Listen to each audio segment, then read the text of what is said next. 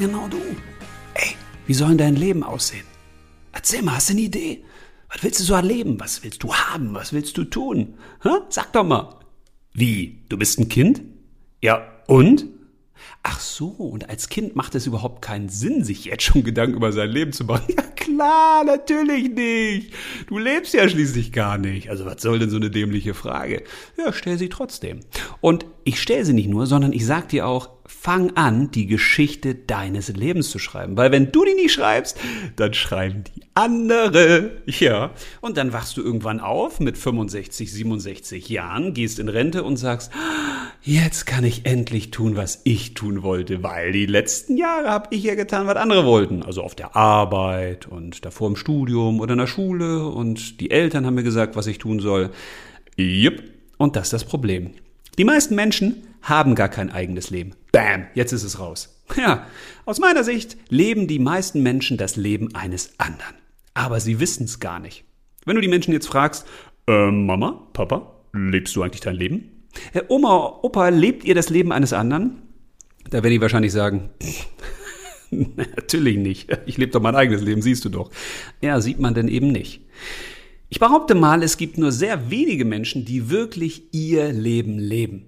Und das hat mit was ganz Einfachem zu tun, nämlich, dass in deinem Alter schon etwas anfängt, was ich mal das Einzwiebeln nenne. Also in deinem Alter hast du noch einen Großteil von deinem Kern, was du wirklich bist. Du siehst das noch. Vielleicht nicht so selbst, also andere sehen das meistens schneller. Gerade wenn ich denn mit Kindern spreche und die erzählen so, dann merke ich relativ schnell, ey, was macht die besonders, was macht die einzigartig, was wollen die eigentlich, was haben die so an Skills, ne? Aber man selbst sieht das nicht. Dazu mache ich noch mal eine eigene Folge, wie man das dann rausfinden kann. Aber in deinem Alter beginnt es schon und es ist schon in vollem Gange, dass du so richtig eingezwiebelt wirst. Das heißt, so der Kern von deinem wahren Selbst, was du wirklich bist, was dich antreibt, was du willst, worauf du Bock hast im Leben, das wird so umhüllt. Also, das ist gar nicht böse gemeint. Zum Beispiel von deinen Eltern, die denn natürlich ein eigenes Leben vorleben und dir sagen, was sie für richtig empfinden, die gewisse Werte haben, die Einstellung haben, die Meinung haben. Und naja, als Kind, da übernimmt man viele Sachen einfach. Bewusst, weil man den Eltern denn gefallen möchte oder unbewusst, weil man das gar nicht so mitbekommt, dass man die gleichen Sachen denkt wie die Eltern oder so. Und es, es geht weiter bei Geschwistern und bei Freunden. Wir übernehmen ganz häufig das, was andere so sagen oder denken, weil wir natürlich auch angenommen werden wollen. Also wenn du jetzt permanent ganz andere Meinung hast als deine Freunde, dann äh, werden die irgendwann sagen, äh, der ist ja ganz anders oder die ist ja ganz anders, Sophia, total blöd, dann geh doch mal weg von hier. Ja, jetzt ist natürlich die Frage, macht es Sinn, sich permanent den anderen anzupassen? Oder macht es auch mal Sinn, einfach zu sagen, nee, ich weiß, was ich will, ich weiß, was ich kann, ich weiß, wozu ich Lust habe. Und ich stehe zu mir und ich suche mir die Menschen, die mich auch unterstützen, die mich auch sehen in meiner Einzigartigkeit und in meiner Kraft. Und dieses Einzwiebeln geht ja dann weiter. Natürlich übernimmst du auch Einstellungen, Sichtweisen, Lebens- und Denkstile von anderen, die du dir anguckst und wo du sagst, boah, also das ist aber ein cooles Leben, was der hat. Weil du siehst dann vielleicht, dass er ein tolles Auto fährt, aber du weißt nicht, was er dafür tun musste und was er dafür an anderer Lebenszeit wieder hm, weggeworfen hat oder investiert hat. Du siehst also immer nur einen sehr begrenzten Einblick in die Leben anderer. Und das aber verführerisch, weil man dann denkt, boah, die Superstars auf Insta, die sind aber richtig super und das ist ja total tolles Leben und alles ist schön. Ja, ist ja logisch. Würdest du denn auf Insta oder in sozialen Medien oder über WhatsApp Bilder verschicken, wie du gerade auf dem Klo sitzt? Also ich hoffe nicht. Oder würdest du Bilder verschicken, wo du sagst, ich habe einen richtigen Sheet-Tag? Das ist blöd heute. Würdest du Bilder überhaupt machen von schlechten Momenten, von schlechten Erinnerungen? Ja, wahrscheinlich nicht. Alle fotografieren immer die schönen Momente. Und dadurch, dass man immer nur die schönen Momente auch von anderen sieht, denkt man, oh, die haben ja nur ein schönes Leben. Nee, aber die Welt ist dual. Es gibt Sonne, es gibt Regen und Kälte, es gibt Licht und es gibt Schatten, es gibt Ebbe, es gibt Flut, es gibt Berg und Tal, Krieg und Frieden. Das ist nun mal so hier auf diesem Planeten. Da gibt's alles immer auch im Entgegengesetzten. Und deswegen gibt's natürlich auch blöde Momente, auch bei den Menschen, wo du denkst, ey, das ist aber ein super Leben, das hätte ich auch gern. Das nächste Problem ist, dass man sich immer am Außen orientiert, wenn man innen nichts hören kann.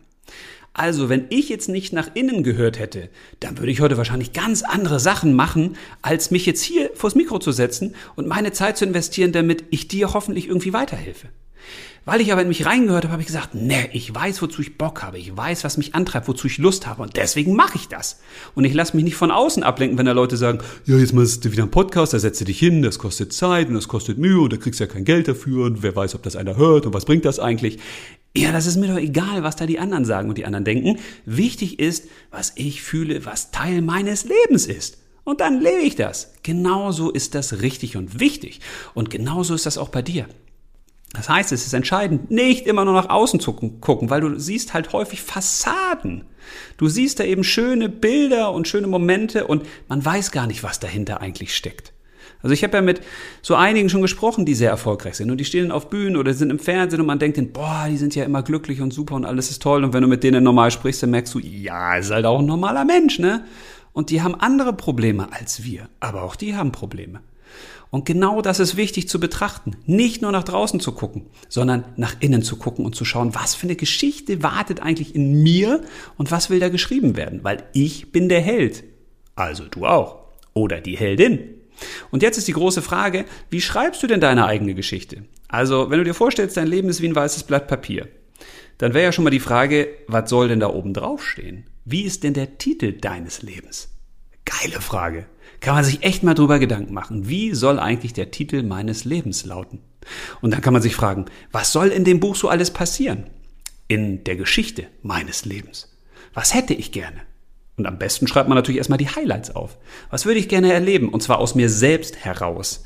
Nicht aus dem, was man glaubt, was andere so machen und dass wir denken, das ist auch cool und das muss auch was für uns sein, sondern wenn du dich mal wirklich hinsetzt, die Augen zumachst, mal in dich reinhörst und sagst, ey, welche Ziele, Wünsche, Träume, was gehört eigentlich zu dir?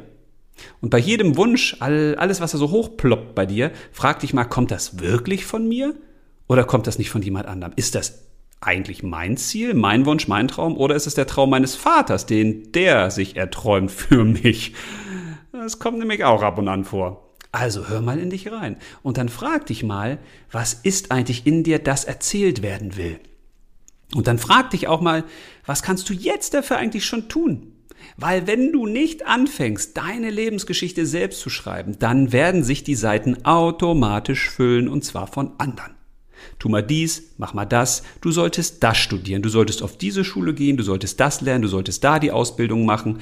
Es gibt Eltern, die es meistens ja auch nur gut meinen, aber die auch häufig nicht verstehen, dass das, was sie als gut empfinden, für dich nicht gut sein muss, weil du eben ein anderer Mensch bist, mit anderen Skills, Fähigkeiten, Wünschen, Träumen. Und es geht eher darum, dass man dich dabei unterstützt, genau so zu sein, wie du eben bist, dass du das auslebst, was in dir drin ist. Ganz egal, ob deine Eltern das jetzt gut finden oder nicht. Du musst das leben, was in dir drin ist. Und dazu musst du erstmal herausfinden, was in dir drin ist. Und das findet man am leichtesten raus, indem man erstmal guckt, was kommt denn auf gar keinen Fall von mir. Was ist denn von meinen Eltern, von den Geschwistern, von Freunden, von Lehrern, von irgendwelchen Superstars? Was gehört eigentlich nicht zu mir? Was sind diese Scheiben einer Zwiebel, die ich einfach erstmal wegnehme? Und dann kommst du viel leichter daran, dass du sagst, okay, was bereitet mir wirklich Freude? Was würde ich in meinem Leben gern erreichen? Und zwar nicht, damit du dadurch Anerkennung von draußen bekommst, sondern selbst wenn du keine Anerkennung kriegen würdest, für die Geschichte deines Lebens. Wenn niemand sie lesen würde, wenn niemand daraus einen Film machen würde, wenn niemand davon erfahren würde, was würde dich trotzdem total erfüllen? Welche Sachen würdest du auf jeden Fall gern machen, wo du sagst, dann habe ich mein Leben gelebt? Weil es gibt eine Krankenschwester, die auf einer Station gearbeitet hat und heute da glaube ich auch noch arbeitet, das weiß ich aber nicht genau, und die begleitet Menschen beim Sterben. Also Menschen, die unheilbar krank sind und die in den nächsten Wochen, Tagen, manchmal auch Monaten noch sterben werden. Und die hat die alle befragt, was bereut ihr eigentlich am meisten an eurem Leben? Zurückblickend. Und Menschen, die sterben werden, die lügen nicht mehr, sondern die sagen die Wahrheit.